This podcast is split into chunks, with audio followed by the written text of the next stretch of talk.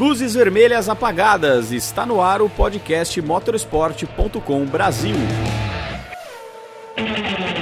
Fala pessoal, está no ar mais um Telemetria, o programa que abre as portas do fim de semana da Fórmula 1, que já sente aquele cheirinho gostoso de férias, mesmo que ela seja um pouco curta, menos de um mês. Ao mesmo tempo, temos uma belíssima torta de climão, já que os dois principais protagonistas da temporada bateram na última corrida e todos os olhares ficarão atentos às cenas dos próximos capítulos. Aqui tem mistura de tudo: é novela, cheirinho de férias, torta, é tudo.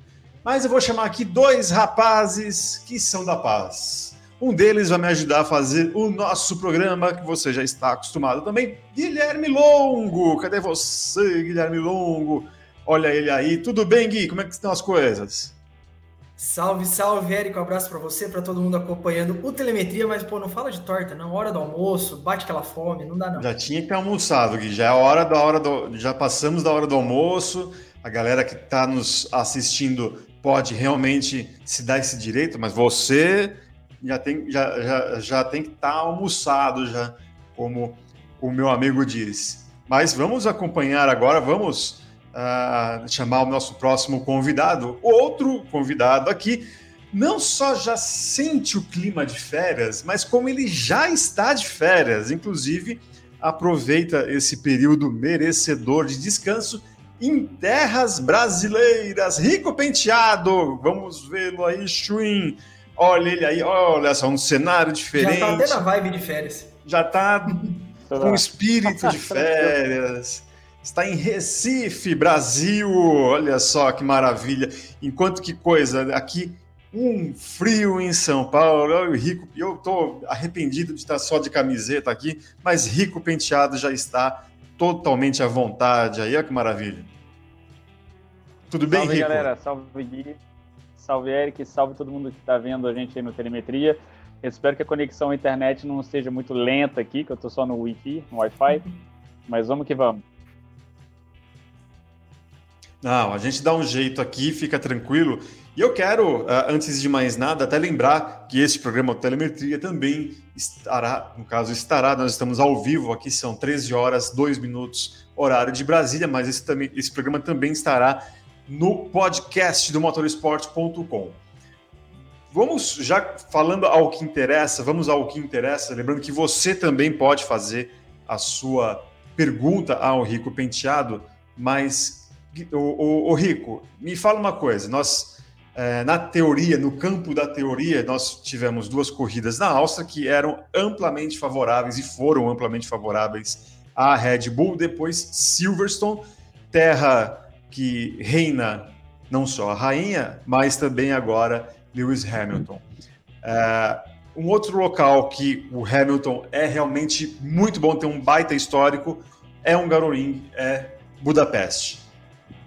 Você acha que nesse, nessa ocasião agora, é, no próximo domingo, é, a tendência, sempre lembra, a tendência é o Hamilton manter essa escrita ou tudo pode ser diferente? Então, acho que a gente comentou sobre Silverstone, que seria uma etapa do campeonato bem decisiva para saber se a, se a Red Bull realmente estava mais rápida, se era o carro realmente o melhor carro da temporada, uh, ou, ou se a Mercedes ia, ia dar uma viravolta e, uh, e mostrar que tem alguns circuitos onde eles predominam. E finalmente teve outros problemas que acabou ficando lá para trás. É, o que a gente viu foi o Max Verstappen muito bem na sprint qualifying. E, uh, e se na corrida não tivesse tido aquele acidente, eu acho que ele teria é, dado muito trabalho para o Lewis ganhar aquela corrida. Então acho que a Red Bull confirmou que é um carro uh, no global melhor que a Mercedes uh, nessa fase da temporada. E para um traçado como Budapeste, que a gente vai entrar nos detalhes logo logo, é a vantagem do carro é para a Red Bull, uh, sem sombra de dúvidas. A gente vai entrar nos detalhes aí, mas é um circuito mais curto, a pista vai estar super quente, uh, é um circuito que tem muito downforce, então a gente sabe que esse tipo de traçado é mais para Red Bull. Porém, a gente já comentou várias vezes, o Lewis é o, o rei de uh, Hungaroring. Ele ganhou oito vezes lá e ele, ele conhece uns atalhos ali que ninguém, nenhum outro piloto conhece. Então, vai ser mais equilibrado. Ele vai trazer, vai meio que quebrar essa vantagem da Red Bull e talvez uh, brigar pela, pela vitória. É, com certeza, vai estar ali brigando pela vitória com o Max. Maravilha. Rico, a gente está com um probleminha de conexão sua. Você, a gente te ouve muito bem, mas já faz alguns segundos que você está frisado.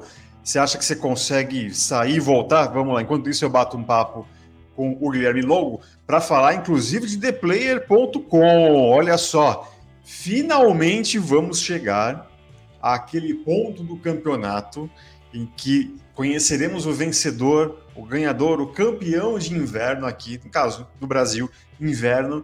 E este rapaz aqui, este rapaz aqui que está meu lado, lidera dentro do motorsports.com. Mas para você que nos acompanha, você pode participar e pode também garantir uma volta rápida em um carro da Porsche Cup Brasil eh, em um evento da Porsche guiado por um piloto da categoria e com direito ao acompanhante. Então, você de qualquer lugar do Brasil pode participar, que você terá todas as despesas pagas. Isso para o campeão de inverno. Para o GP da Hungria de Fórmula 1, você terá uma miniatura da Williams Renault de 2012 de Bruno Senna, mais um boné uh, e uma camiseta do The Player e 300 reais em créditos uh, em sites de apostas parceiros do ThePlayer.com. Então, a gente vai daqui a pouco, Guilherme, eu sei que ele tem coisas a falar sobre essa competição, mas fique esperto que o carro, a miniatura desse fim de semana, a miniatura uh, ah, para o vencedor do fim de semana será uma miniatura de, do carro de Bruno Senna de 2012. Conexão do Rico nos ajudou agora, Chuin. Vamos ver se ele voltou, se está tudo bem. Olha só. Dá um tchau aí. Aê, agora sim. Não, não, não frisa assim não que confunde a gente. Tô fingindo. Voltou. Não sei, vamos ver quanto tempo vou ficar aqui. Manda pergunta que eu já garanto. O Santos do Wi-Fi, por favor, nos ajude nessa hora aqui, para que tudo aconteça de, de, de, certeiro. Então, se você quiser, é, se você quiser falar sobre os dados, Rico, para explicar, para destrinchar aí uh, Hungaroring, então você fique à vontade. Então, beleza, vamos desafiar o Chuin aí, ver se ele consegue se achar nos meus gráficos que eu mandei para aí. Vamos começar, Chuin, com o que é a velocidade do circuito, e daí a gente já começa a falar sobre downforce, antes de entrar nos detalhes realmente do traçado. É, são aqueles gráficos de, com as colunas, onde tem as cores das corridas que a gente já fez em verde. A corrida dessa de Budapeste, ela em amarelo ali. Então, essa aí mostra quais são a, a velocidade média de uma volta é, de todos os circuitos da temporada. Os verdes são os circuitos que a gente já fez. É, então a gente vê que Budapeste está ali quase entrando na categoria dos circuitos mais travados de todos. A gente vê que em relação a Baku, é, ele, é, ele, é bem travado, é, sabendo que Baku tinha aquela retona que aumentava a velocidade lá, mas Budapeste a gente vê que é, é muito lento. Então, isso mostra para gente que o circuito é um circuito de muito downforce, é um circuito onde o apoio aerodinâmico vai ser essencial. Uh, o grip, o grip, né, o, o grip da, dos pneus uh, é muito importante. Então, uh, fazer funcionar os pneus é muito importante e aerodinâmica com certeza é fundamental nessas, uh, nessas várias curvas, nas 15 curvas que tem nesse circuito aí. Schwinn, coloca o gráfico da distância do circuito para a gente mencionar é, outra coisa sobre Budapeste, sobre Húngaro Ring. É, Budapeste, em termos de distância, é um circuito muito curto, como a gente acha aí a, o gráfico. Ele tem 4 mil de cabeça, em 4.381 metros, se não mudou. Não, não é esse, é o outro, é o gráfico é onde tem umas colunas verticais é, igual da velocidade, mas é com a distância. Mas beleza, a gente pode falar disso aí. Se já tá aí, deixa ele enquanto o Shin procura. Aí, achou. Então esse aí mostra a, o comprimento da pista. Então a gente vê de laranja ali, vê que a pista é bem curta em relação a, a Baku Silverstone, que uh, tinha praticamente 6 km. Budapeste tem 4.4, 4.3 km só. Então é um circuito que é relativamente mais fácil para os engenheiros trabalharem na gestão de energia, sabe, na utilização dos motores elétricos, da bateria, ah, em qual momento a gente ah, não precisa usar ou a gente não pode usar o MGUK. Então, é, são fases bem é, curtas da, da, volta inteira, então a gestão de energia é muito fácil. O circuito, a gente viu, é um circuito travado, com muito downforce e a velocidade média muito baixa. Então, em termos de consumo de combustível, também vai ser muito fácil. Não tem que pedir para o piloto economizar aí não vão chegar nem perto dos 110 quilos é, máximos autorizados pela, pela FIA para a corrida inteira. Então, em termos de uh, onde a gente posiciona o circuito, é, seria logo depois de Mônaco, uh, meio perto de uh, Interlagos, Barcelona em termos de downforce. É um circuito que é muito curto, muito downforce e, e a volta é bem lenta. Então, Chuin, pode colocar de volta aí a foto do circuito, do mapa do circuito. Eu botei umas anotações ali para a gente ver como é que vai ser a, esse fim de semana. É, os pneus, uh, é o mesmo que ano passado, C2, C3, C4. É, são pneus que uh, essa corrida vai estar muito quente. Domingo vai fazer até 33 graus. Então a, a gestão dos, dos, pneus vai ser muito interessante ver como é que eles vão é, optar. As estratégias, um, teoricamente, uma parada é mais rápida, é, só que a diferença entre as estratégias é bem pouca. Por exemplo, tem a estratégia, a melhor estratégia seria medium soft, por exemplo, que é bem atípico, né, como estratégia. Mas quem estiver fazendo, tem opções de começar, o pessoal que não vai conseguir fazer Q2 com medium para passar em Q3, ou seja, que é, não vão poder largar com os mediums, que com certeza é a melhor escolha para largar na corrida aí. Quem largar com soft, porque teve que colocar o soft em Q2, também tem outra estratégia que seria colocar soft, soft e medium fazer duas paradas, vai colocar mais um soft e colocar o medium para o final. É, a outra probabilidade de colocar medium hard é muito pouco provável. É, quem começa com soft, colocar hard, até daria para fazer uma alguma coisa ali. Essa isso tudo vai pergunta. depender da é, e tudo isso vai depender é... um pouco da posição de cada um. Fala aí, Eric. Não, não, essa seria a minha pergunta. Você fez todo o parâmetro ali e se talvez uh, largar com, uh, com os macios e depois optar pelo duro, né? Eu acho que poderia ser, mas como você bem disse, tem, também tem a ver muito com, com a questão da, do posicionamento dentro da corrida, né? É. Uma coisa que vai ser complicada para os hard vai ser a temperatura. Vai estar 33 graus e se tiver sol, a pista é muito quente. Então vai ter, se tiver essas condições, o hard, ainda mais no comecinho da corrida, com bastante peso no carro ainda, seria bem nefasto em termos de blistering, seria bem complicado. Então, acho que uh, é, é, uma alternativa dependendo do tráfego. Às vezes o pessoal, uh, ou das apostas que vão fazer em relação, óbvio, né, todo mundo acompanha, dependendo da posição que está na pista, para saber qual vai ser a, a melhor escolha uh, em termos de contra-ataque. Se eles precisarem fazer o, o que a gente chama o undercut, ou seja, parar um pouco mais cedo para poder sair do box e poder é, antecipar a parada e passar aquele que ficou na pista mais uma, duas voltas, é, talvez a escolha do hard seja melhor para ele ter mais voltas até o final da corrida. Então, tudo isso vai ser bem interessante de acompanhar esse fim de semana em termos de estratégia, sabendo que as diferenças em termos de é, no final, tipo assim, em tempo de corrida, não é coisa de 5 segundos de diferença, é bem pouca a diferença entre as diferentes estratégias que a gente falou aí. É, em termos de meteorologia, a gente já deu uma pintada aí como é que vai ser o fim de semana. É, Sexta-feira vai estar muito quente, 30, 31 graus, e não vai ter vento. A pressão atmosférica vai ter alta, vai estar aquele solzão, aquele céu azul. Então vai ser bem interessante para o pessoal já é, testar os pneus e a. Obrigadão, Schwinn, já antecipou aí sem eu nem eu ter pedido. É... a temperatura é bem alta, a pressão atmosférica é alta, nenhuma nuvem na sexta-feira, então vai ser bom para os engenheiros e os pilotos realmente é, terem a possibilidade de comparar os pneus, os compostos ali, as peças aerodinâmicas e tudo que eles vão estar usando. Então vai ser uma sexta-feira relativamente fácil e, é, e, bem produtiva, com certeza. Sábado é, tem ali embaixo do gráfico aquelas colunas rosas ali e um pouco de nuvem embaixo, isso é, seriam chuva. Então sábado já a gente vê que a pressão atmosférica cai, já vai ter uma chuvinha durante a noite de sexta para sábado, então a pista vai estar verde novamente.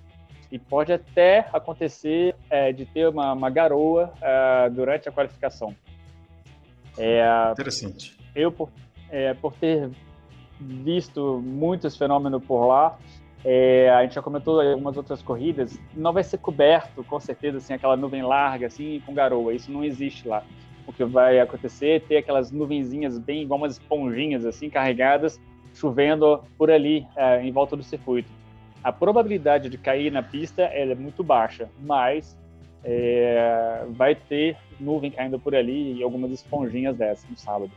E domingo muda completamente o cenário, vai uh, o fato da pressão atmosférica cair ainda mais, vai ter muito vento, então vai estar ali atrapalhando a galera na freada da, da, é, da curva número 12, vai ter vento pra caramba, talvez tenha formação de nuvens de chuva também no final do dia, mas é, seriam nuvens de, de, verão, vamos dizer, a temperatura é bem alta, 33 graus, então vai ter uma, bastante convecção, bastante é, probabilidade de chover mais tarde, durante a noite, talvez, mas durante a corrida, mais uma vez, a previsão é de zero de chuva, mas é, vamos ver o que acontece. Eu não acredito que não vai chover, vai ter essas formações esponjinhas por ali, mas eu acredito que não chova.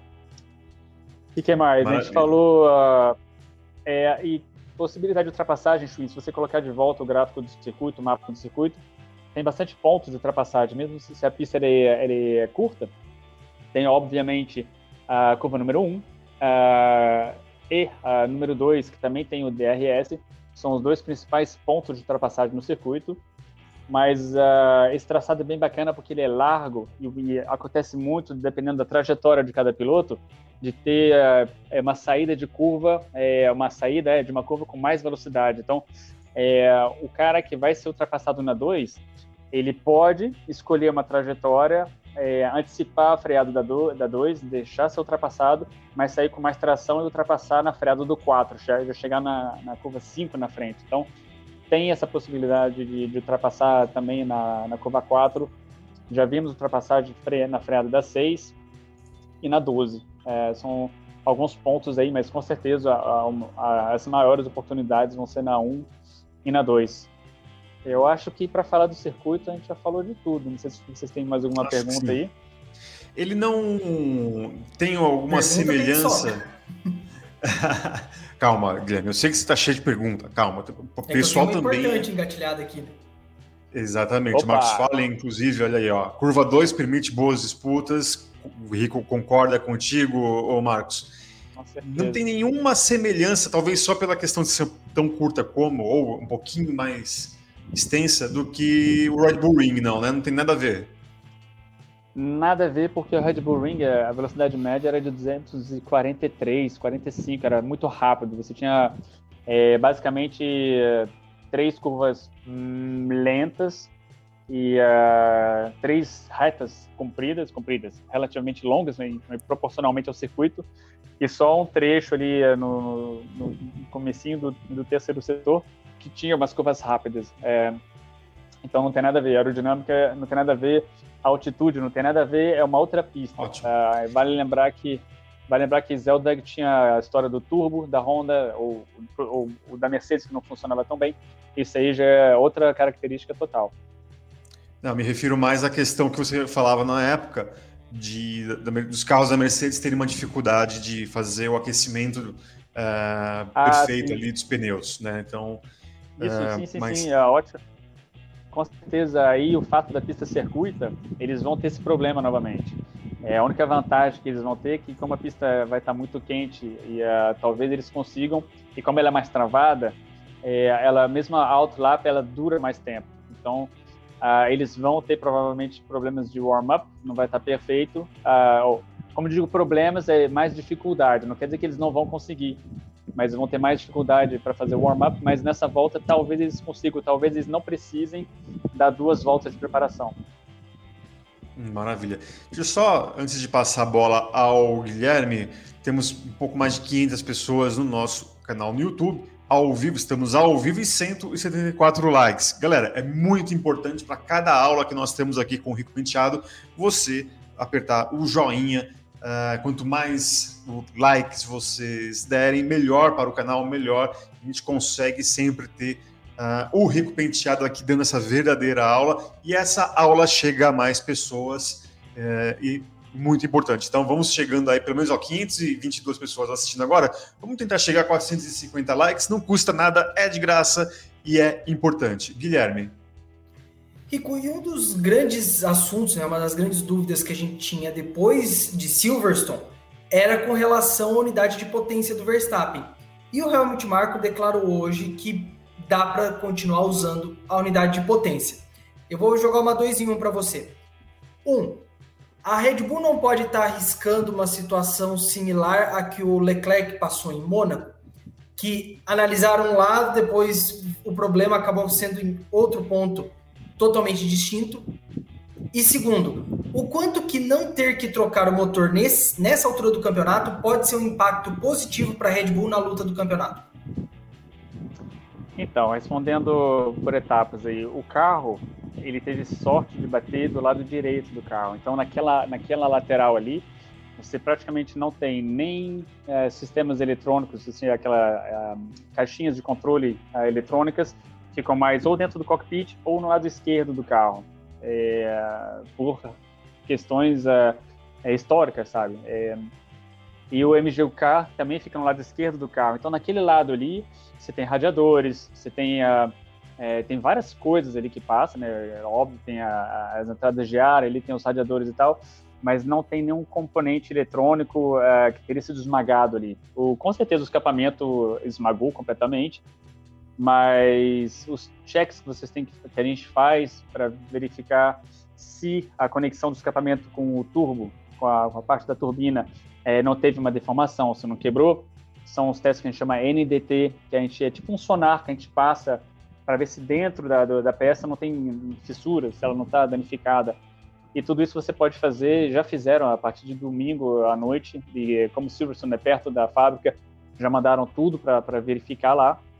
É perto de, também da Honda, uh, em Milton Keynes. Então, é, todos esses checks foram feitos. Então, é, na parte de potência, sabendo que o motor é estrutural, sabe, o motor é muito forte. O motor, ele é, tem pessoas que ainda não, não, não, não, não tiveram a possibilidade de ver isso, mas o motor que segura a suspensão traseira, ou na verdade ele está preso ali entre o chassi, entre a, a, parte de carbono do carro, naquela né, banheira onde vai o piloto, e a caixa de câmbio é, é, presa no motor, sabe? Não tem assim um suporte onde você coloca as coisas em cima, como no carro de rua, sabe? No chassi. O motor estrutural, sabe? Estruturante. Ele tem a caixa de câmbio, suspensão. Toda vez que o carro dá aqueles saltos na pista, o motor tem que aguentar. Então ele é bem forte. Então esse choque aí, com certeza não afetou nada, é, não teve, não teve impacto na, no turbo, é, no compressor, no MGUH, nem no K, nem no V6. A minha pergunta mais uh, seria mais sobre a bateria. Porque a bateria é muito pesada, tem as células ali que são é, é, que realmente é muito densa. Ela pesa por volta de, uh, de 40 quilos, se você considerar todos os inversores, todas as cartas elétricas e tal. Então é panca. Aquele 50G que o Max bateu, que mediram na cabeça dele, a bateria viu pelo menos 30 ali dentro, sabe? É, você não viu 50, aliás. E, uh, então, esse, essa, essa parte é mais complicada, porque como tem muita... As cartas eletrônicas são, é, tem soldas, né? São soldas, tem muitos componentes pequenininhos ali, que são solda, é, soldados, a gente fala. É, e daí fica com, é, é mais frágil. Então, a, a vantagem que eles têm é que sexta-feira eles podem colocar tudo isso para ser testado. Então, a sexta-feira, eles vão colocar com certeza tudo no, no carro do Max para fazer pelo menos P1, para ter certeza que a bateria funciona, que a, tudo tudo está funcionando direitinho, com sensores que precisam colocar. Então, é, acredito que não tenha muito impacto. A bateria é a única coisa que realmente me inquietaria, é, que me deixaria um pouco mais preocupado. Em termos de por que, que não colocaram tudo novo, eles poderiam colocar o terceiro motor agora. Só que uh, se você colocar o terceiro motor agora, quer dizer que ele teria que fazer as 10, no mínimo as 10 corridas que estão faltando uh, eh, para o campeonato. E uh, não teria tanto potencial de performance, sabe? A gente tem. O motor ele é capaz de fazer uh, bastante quilômetros, mas em modo qualificação e corrida, poucos. são mais ou menos sete, oito no máximo corridas, sabe? Então faltaria potencial de performance em qualificação e corrida. Sem falar que eu tenho certeza que a Honda está preparando aí uma, uma, terceira unidade com uns, é, uns bônus, uns pôneis a mais para trazer aí. E uh, se bobear em Suzuka, vai ter uh, uma unidade de potência com algumas evoluções ainda melhores para esse motor. Então, Eu acho que é, o que eles estão fazendo é interessante, é de não trocar só para garantir, testar na sexta-feira, ver se tudo está tá certo e, se for o caso, usar esse motor na sábado e domingo. Sabendo que eles ainda têm o número 1, que, que pode também, uh, se precisar, para cobrir uma corrida e até ter essa, essa fase aí do, do, do verão para trazer um motor novo para Spa, talvez que é uma corrida que é bem boa, é de introduzir uh, um bloco novo que é mais fácil de ultrapassar. Então, é, vamos ver o que, o que, vai acontecer aí, mas acho que, para resumir, acho que não vai ter problema nenhum. Jeremy? Estava tentando desmutar aqui. Rico, e seguindo com a Red Bull, a gente teve ontem a notícia que eles protocolaram um pedido de revisão da punição do Hamilton. Eles ficaram bem satisfeitos com essa punição aí de 10 segundos só que ele levou. Inclusive, o Helmut Marko deu uma declaração para a TV alemã que ele falou que a, a punição ideal para o Hamilton seria aquela que tiraria a vitória dele. O que, que você acha desse pedido de revisão da Red Bull? Será que eles conseguem tirar alguma coisa aí, potencialmente tirar a vitória do Hamilton com um acréscimo de 5 segundos ou de mais 10? Uh, é, não. Primeiro, eu acho que já. Tipo, a gente já conversou bastante sobre isso uh, logo depois da corrida. Eu acho que é muito triste quando você muda o resultado da corrida uma ou duas semanas depois, sabe? Quando deram a vitória para o Fisichella em Interlagos, uh, sabe? Ficou aquela coisa é, é, é chato, né? Não, não, tem é muito muito frustrante essas correções após o evento. Então acho que sem falar disso, acho que falando realmente da, da justiça, acho que a gente já começou já conversou sobre isso. 10 segundos é, foram necessários, foram suficientes? Não, porque ele acabou ganhando a corrida.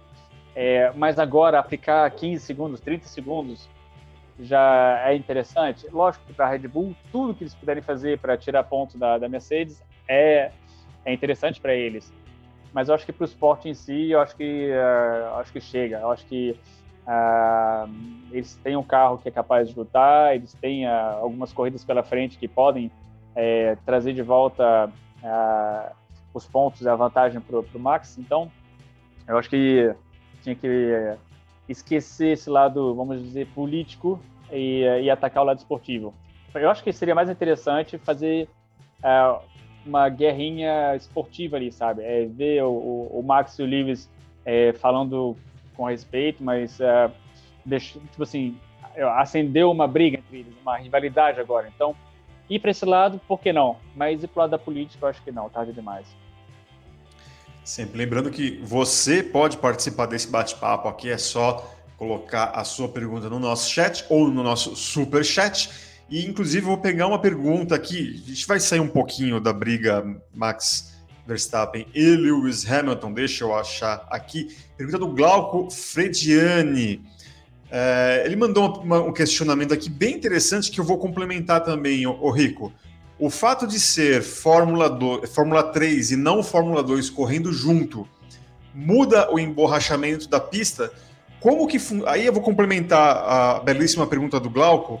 Como que funciona o relacionamento ali de uma equipe de Fórmula 1 em relação às categorias de acesso que utilizam também a pista?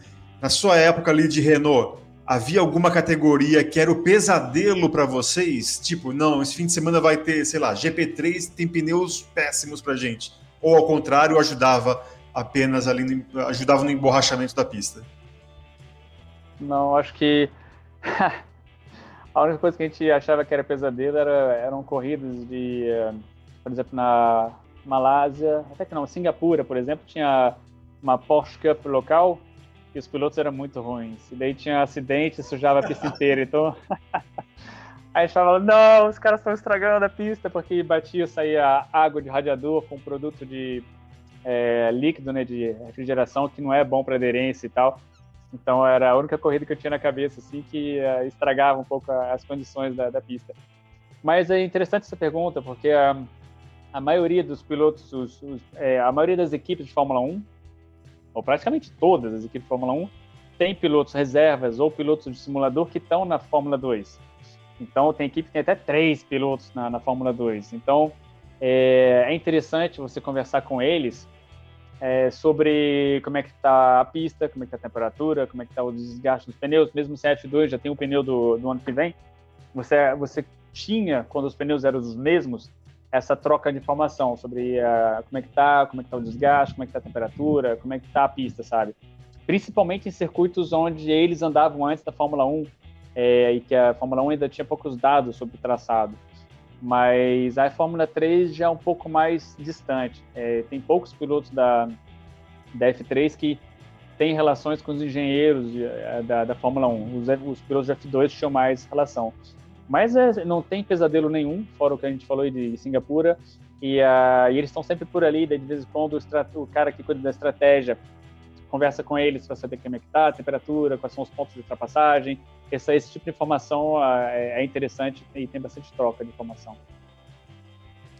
Guilherme?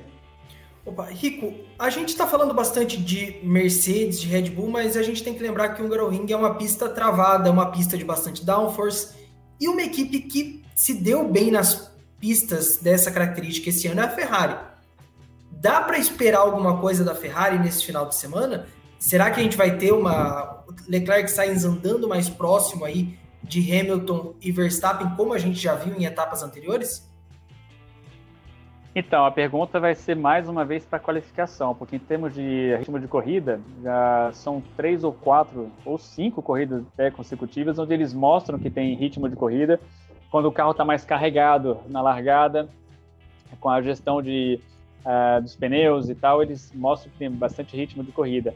Em qualificação, eles ainda estão ali explorando é, como melhorar, mas tendo em vista, como você falou, Gui, é que a, o downforce é importante e que a, a temperatura vai estar bem diferente do, do, normal que a gente conhece, tem chance sim que eles briguem ali pela, os dois pilotos para pela Q3. Maravilha. Só dar um, um alerta aqui, a galera tá se degladiando aqui no, no chat. Assim, torcedores do Hamilton vão continuar sendo Hamilton. Os torcedores do Max Verstappen vão continuar sendo torcedores do Max Verstappen.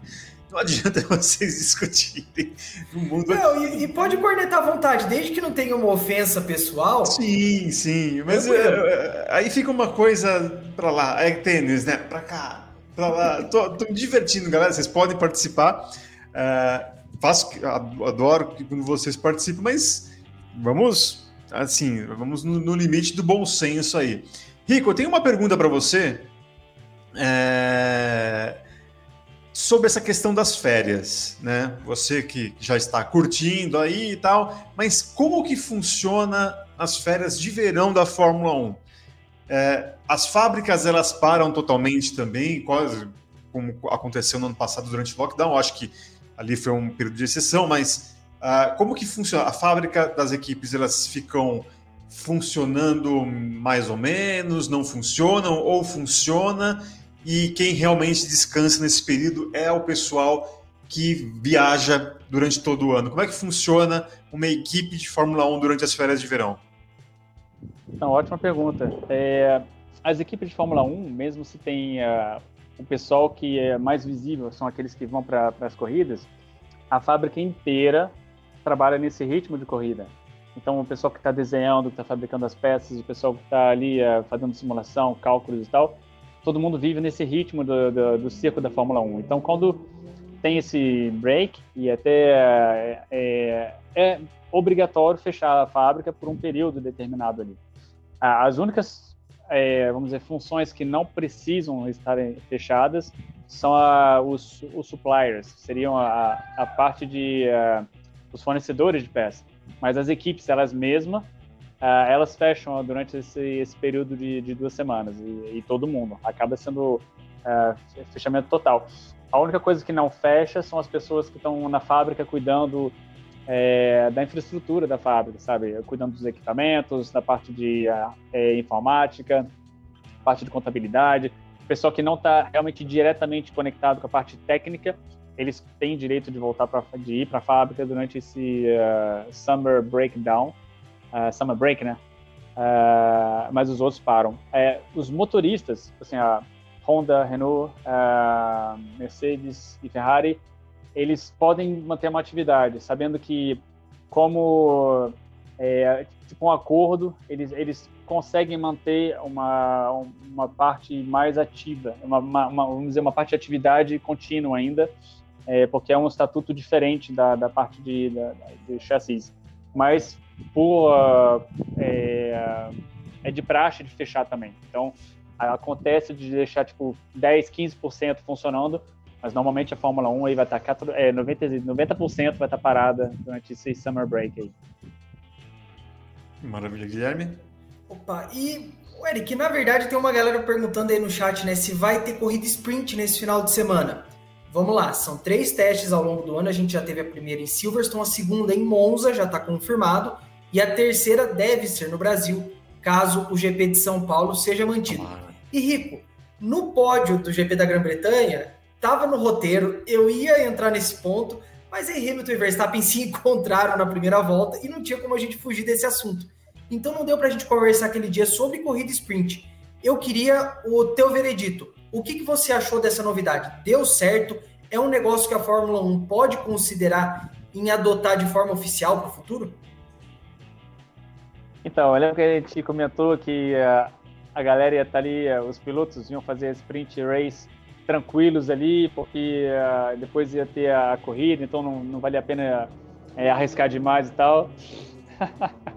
Aí te errou totalmente. Quando os caras fecham a viseira ali, não tem essa de, de, de pensar domingo, eles estão ali e tem que brigar e tem que passar. E, e, foi realmente impressionante ver como é que eles atacaram ali. Foi uma corrida muito interessante. Então acho que é, por esse aspecto, eu acho que valeu a pena. Eu acho que o fim de semana, o formato de ter é, uma atividade interessante na sexta-feira, uma no sábado e uma no domingo, dá uma dinâmica mais interessante para o final de semana.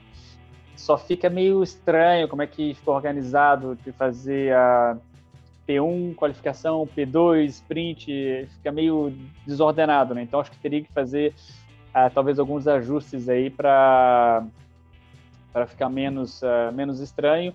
Mas sinceramente eu acho que vale a pena. É, é óbvio que coisa, tipo de coisa não funciona em todos os circuitos. Eu acho que não dá para fazer é, transformar isso como formato é, padrão, tipo, é, para todas as corridas. É, não seria nada interessante em Mônaco ou em Singapura, por exemplo. Mas eu acho que eu acho que não não acho muitas é, coisas negativas sobre esse, sobre esse formato. Achei legal.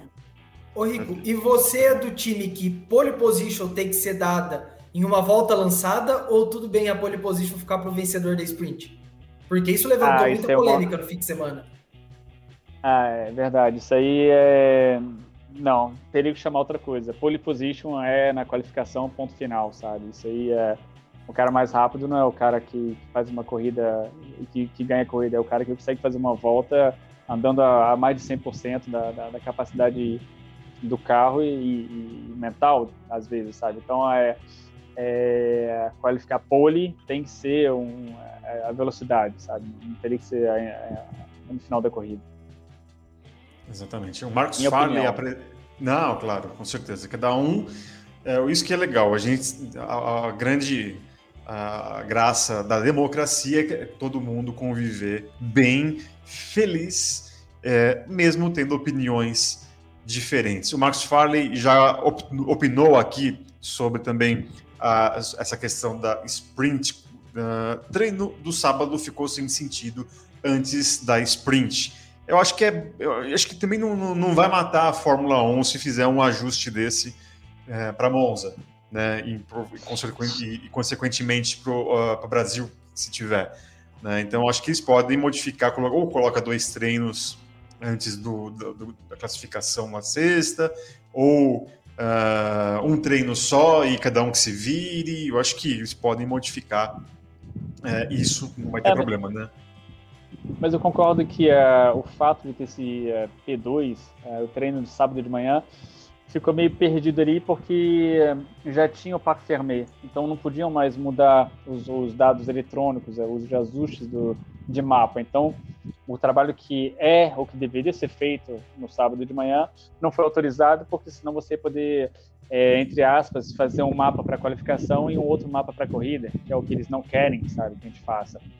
Então, concordo aí com o Marcos, que está sempre dando acompanhando a gente já faz em várias semanas, é, no sentido que esse teste ficou mais um, um backup para corrigir problemas de, de, quebra na qualificação. Uh, e aliás, é, é, que são raros hoje em dia.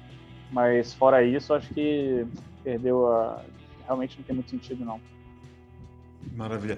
O, o Rico, amanhã, mais precisamente no dia 29 de julho, teremos um novo quarentão na Fórmula 1, que inclusive, olha aí. Parabéns pra você nessa data. Boa, Chuin, sempre esperto, hein? O nosso querido aqui, inclusive, o Labo, vamos, Labo J, isso, Labo J65, não sei qual é o seu nome, uh, Labo, mas ele fala: Boa tarde a todos. Rico, você que já conviveu com o Alonso, que completa 40 anos esses dias, acha que ele está em um dos melhores momentos da carreira ou acha que ele ainda pode melhorar?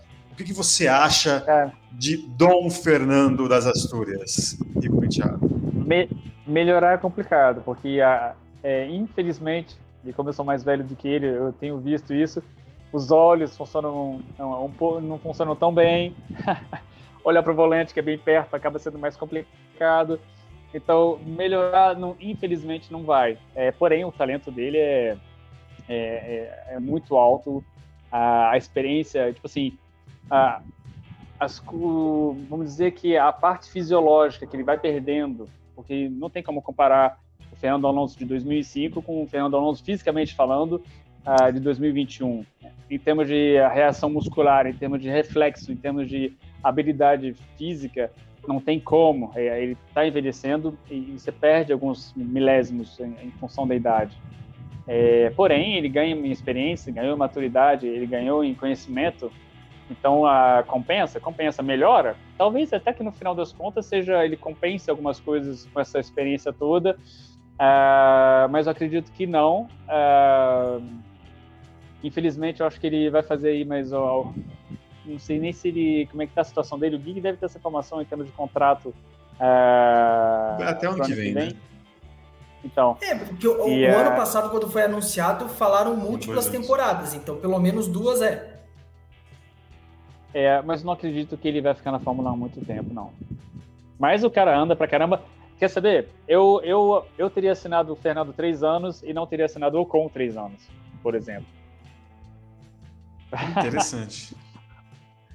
Acho Muito interessante essa declaração. Ah, eu acho que eu concordo, na real. O momento da assinatura do Ocon dá para ver realmente que tem uma queda de performance muito grande. Eu, eu falo, o Ocon para 2022, ok, até 2024, para mim ele não estava apresentando resultados que justificassem uma renovação tão longa assim, comparável com Max Verstappen com Charles Leclerc. É, eu acho que eu acho que vai ser, vai depender muito de como vai estar tá também o carro da Alpine para o ano que vem, né, Rico? Eu acho que muito se fala, o otimismo ali da equipe é, é muito grande pela, pelas entrevistas e perto daquilo que você conhece da galera ali, que você já trocou um zap ali, chegou, e aí, como é que tá? Né? Conta para mim aí o que, que tenho que falar para os meus amigos brasileiros, como é que tá a situação da equipe para ano que vem. O que, que você pode adiantar para a gente, Alpine, uh, ano que vem? vai ser uma equipe que vai estar brigando por vitórias ou não? Então, essa é uma pergunta bem, bem interessante também. Uh, eles, uh, todo mundo sabe, uh, mudou o nome da equipe, passou de Renault para Alpine essa temporada, mudou a direção da equipe, tiraram Cyril Abdul da, da ponta e da cabeça da equipe para colocar uma outra organização que hoje ainda não está pronta. Hoje ainda estão uh, ocorrendo modificações pesadíssimas na fábrica de motores, é, estão fazendo também uma reestruturação na Inglaterra. Então, nessa parte, vamos dizer, uh, recursos humanos, está é, tá, tá difícil uh, e está complicado. Esperamos que essas modificações não impactem muito a parte técnica, mas é, tem esse risco. Sinceramente, é, escutando ali o pessoal que, que eu tenho contato, ah, como está sendo é, essa organização, como é que ela está chegando ao seu ponto ali ah, de maturidade, está dando, tá impactando a parte técnica. O pessoal está ralando pra caramba para conseguir ah, gerenciar e a parte técnica e a parte política, vamos dizer assim.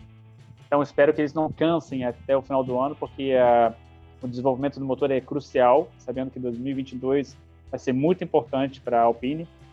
Então eu acho que vai ser meio ou vai ou racha, sabe? E uh, infelizmente eu não acho que eles tenham capacidade agora com essa com essa fase de dar um salto muito grande para brigar com McLaren e Ferrari ano que vem.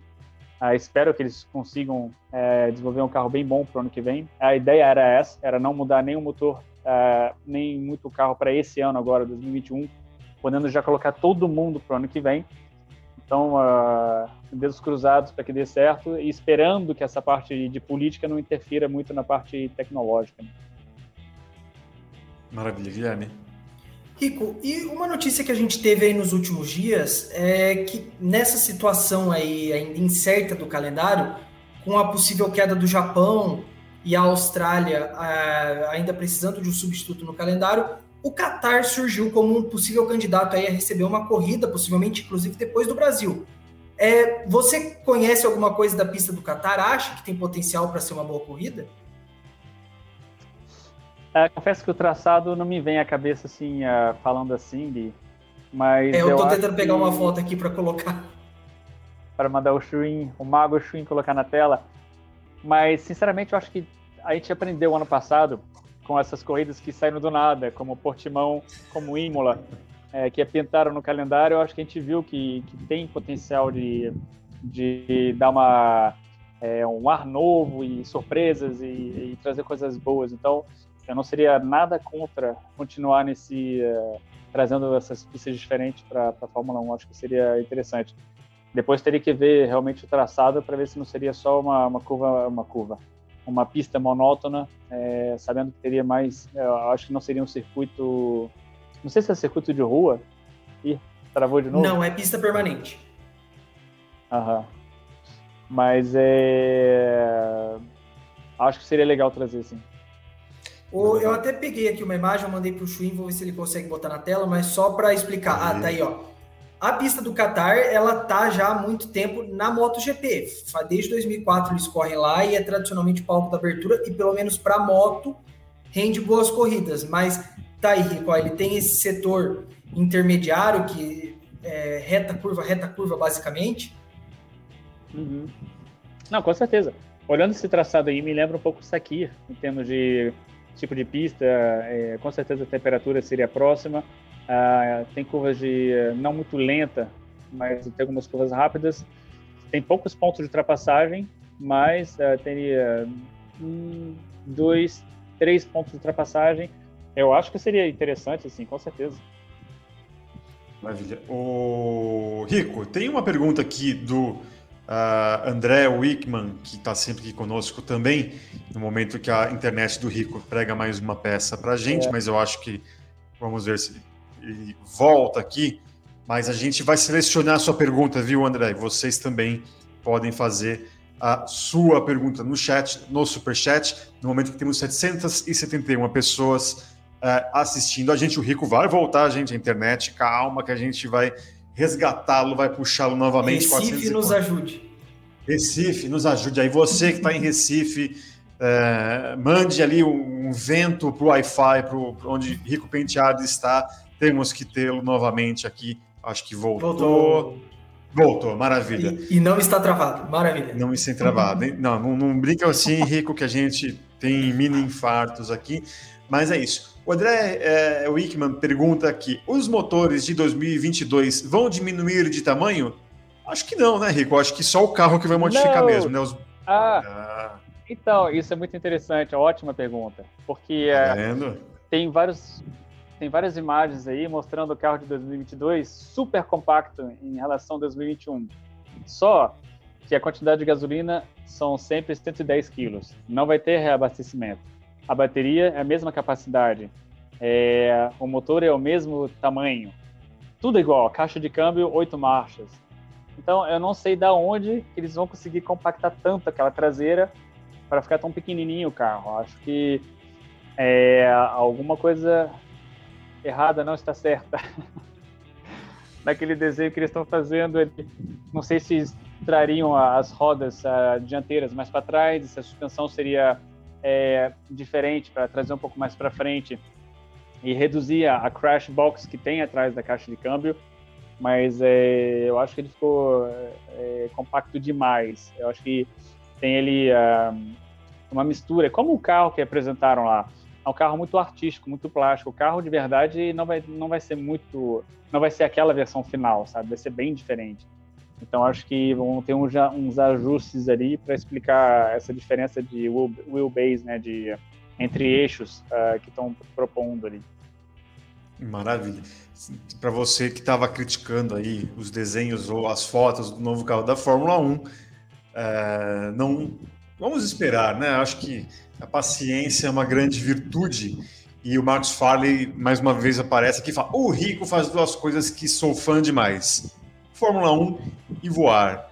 Então, rico penteado, eu não vou falar para você voar, mas eu vou uh, falar para você curtir aí, continuar curtindo as suas férias. Se for mergulhar, galera de Recife pode até. Eu vi que tem gente de Recife aqui, inclusive, pode falar aí os melhores points de Recife para o rico curtir. E cuidado com o tubarão. cuidado com o tubarão. É verdade. É... A gente tá, é brin isso. tá brincando, mas a galera tem que se cuidar. Aqui uh, teve dois acidentes em 15 dias. Mas Sério? galera que tá aqui perto de Fortaleza, Jericoacoara, manda um alô lá no rico.penteado no Instagram. a gente vai trocando umas figurinhas. Estou procurando uns points legais aqui para fazer kitesurf e aproveitar o Nordeste, que é lindíssimo, né? O Brasil como um todo é lindíssimo. As belezas naturais do nosso país são incríveis. Rico, obrigado pela sua participação. Você é, não estará conosco no domingo, vai curtir as merecidas férias. Nos veremos, nos falando, nos falaremos. É, acho que a gente vai dar um jeitinho de trazer o Rico aqui antes do retorno da Fórmula 1. A gente vai dar um jeito aí com novidades. Pode falar, Rico. O que a gente pode fazer na, no programa de segunda que vocês fazem, eu posso aparecer lá. Oh, ah. aí sim, fechou, fechou. Aqui já não tem o, então, fuso horário, então reta final. Ganha o um reforço de peso. Beleza, vamos, vamos fazer a reta final então. Maravilha, o programa começa às sete da noite, então você sabe, Rico Penteado não estará no domingo, mas aguarde que a gente tem algumas cartas na manga para domingo, junto com Felipe Mota e com o Carlos Costa. Então aguarde, confire, como diria Renato Aragão uh, e Didi, Didi Mocó. Mas segunda-feira, olha só, rico, pendia, rico penteado aqui no reta final e com tudo sobre o GP da Hungria. Espero que a comunicação uh, com o Nordeste brasileiro e aqui na, no nosso Sudeste e para o mundo esteja boa, sem travamentos e com Rico Penteado podendo falar tudo sobre a corrida. Rico, obrigado. Eu e o Guilherme vamos seguir aqui. Valeu, Rico. Valeu. Exatamente. É... Agora, vamos seguindo aqui. Tem mais um superchat, Schwinn, só para a gente pontuar aqui. Se caso, uh, vamos lá, pode o grupo Volkswagen usar o desenvolvimento do motor V4 do 919 ou pode usar um flat 6 box, ou terá que usar o V6 como está implantado na Fórmula 1. Tornando Salgueiro, olha só, segunda-feira, como você mesmo ouviu, o Rico Penteado nos deu um toque, a gente pede desculpas ali, na, na, acabou não deixando aqui, a gente acabou não, não, não conseguindo ler a sua pergunta, mas está aqui anotada para segunda-feira o Rico responder a sua ô, pergunta. Ô, Eric, mas dá para adiantar Manda. uma resposta aqui. Se por um acaso a Fórmula 1 seguir, usar, seguir usando o motor V6, não tem como usar um V4. V6 é V6, V4 é V4. Então, tudo depende do regulamento, do que for acordado entre as montadoras. Se elas falarem vamos para o V4, pode usar. Se eles falarem vamos manter o V6, aí não tem como. Mas é isso, o, o Tonando, volte aqui segunda-feira, nos oh, oh, mandei minha mensagem, a gente vai estar com ela aqui guardadinha a gente quer se certificar que você esteja no nosso, na nossa live de segunda-feira às 7 horas da noite para você ouvir a resposta do Rico Penteado, que é talvez a maior uh, autoridade em motor de Fórmula 1 que temos aqui no Brasil. Uh, vamos voltar a falar de ThePlayer.com, que nesse fim de semana teremos aí a grande decisão para é, o, o, torneio de inverno, podemos dizer assim, e que você pode levar uma miniatura, uma miniatura do carro de Bruno Senna de 2012. Schwinn, só coloca aí para a galera entender do que a gente está falando. Esse carro aí, bonitão, azul, de uma era que a Williams não era essa Williams de 2012. Então você vai ganhar a miniatura desse carro se você vencer uh, o GP ser melhor de todos no GP da Hungria, tá? Você vai é, vai, vai levar junto com um boné e uma camiseta do The Player, mais 300 reais em créditos uh, em sites parceiros do ThePlayer.com. Do segundo, o segundo lugar ele vai levar uma Polo da Toyota Gazoo Race, mais um boné do The Player e 200 reais em créditos em sites parceiros do ThePlayer.com. Do terceiro até o quinto lugar, você leva um boné da Toyota Gazoo Racing e uma camiseta do ThePlayer.com e 150, 100 e 100 reais em créditos em sites né, parceiros de apostas do ThePlayer.com.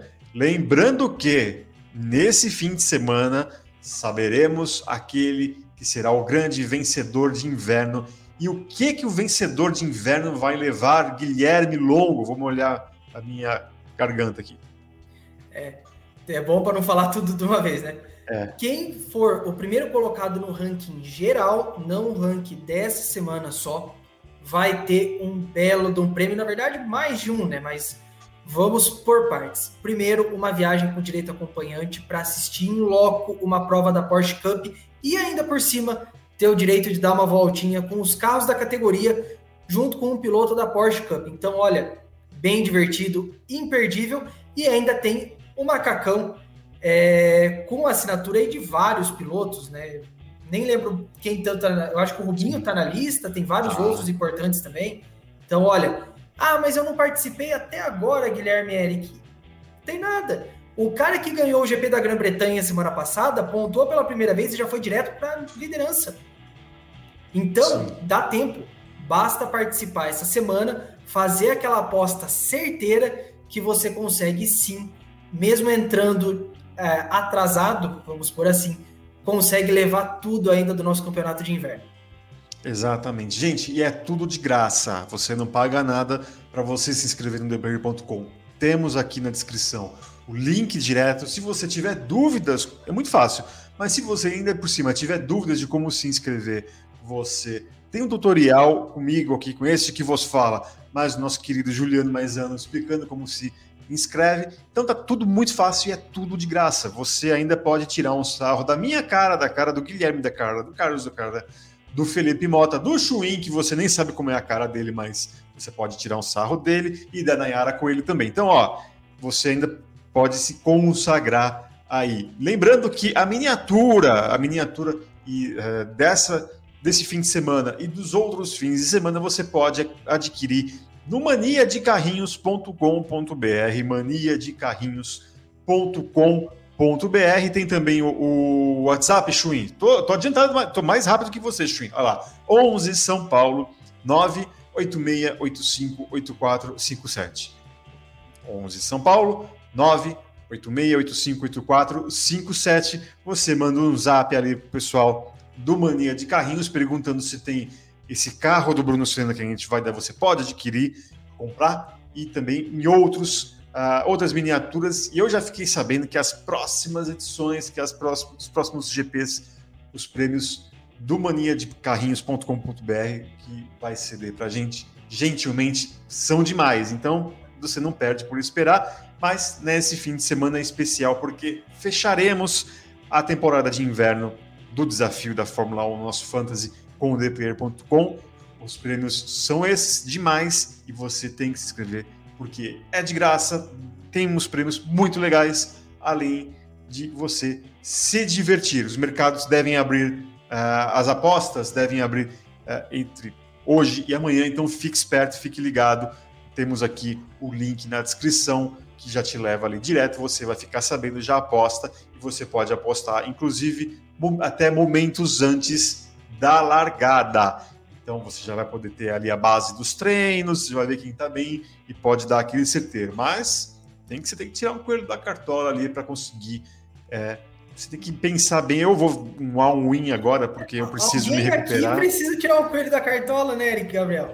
Eu vou tirar um coelho da cartola e certamente, se pra, novamente para os desentendidos ali, inclusive para o pessoal é, da galera aqui do motorsport.com, se eu vencer entre nós aqui do motorsport.com, segunda-feira, além do rico penteado, no reta final teremos a dancinha da vitória. Fechou, Rico? É, é inclusive até mais é. importante do que a presença do Rico Penteado. Porque essa dancinha tá prometida, ó. Em hipótese alguma, nada é mais importante do que presença e opinião e o conhecimento de Rico Penteado. Nós tivemos uma pequena amostra aqui nesse telemetria e esse telemetria fica por aqui. Lembrando que neste fim de semana teremos, além do GP da Hungria de Fórmula 1, também teremos a etapa de Curitiba da. Eu ia falar Porsche, da Stock Car. Oh, da Stock Car. Calma, Eric. Da e a primeira Car... de duas ainda por cima, né? Exatamente, no, na primeira que vai utilizar o traçado uh, normal, né? Da, da pista de Curitiba, e na outra semana, no outro fim de semana, teremos a, a utilização do anel externo. Mas lembrando que a Stock Car você acompanha ao vivo aqui no motorsport.com, você e na Motorsport TV. Motorsport você pode ver a Stock Car em português na transmissão tradicional, em inglês, inclusive com os comentários de Carlos Costa em inglês e também até pela Motorsport TV em russo, isso mesmo. Russo, você pode acompanhar a maior categoria do automobilismo brasileiro em três idiomas e a cobertura completa no motorsport.com. Teremos também Fórmula 3 W Series, né, Guilherme? É isso aí, são as duas categorias de acesso, mas vale o lembrete.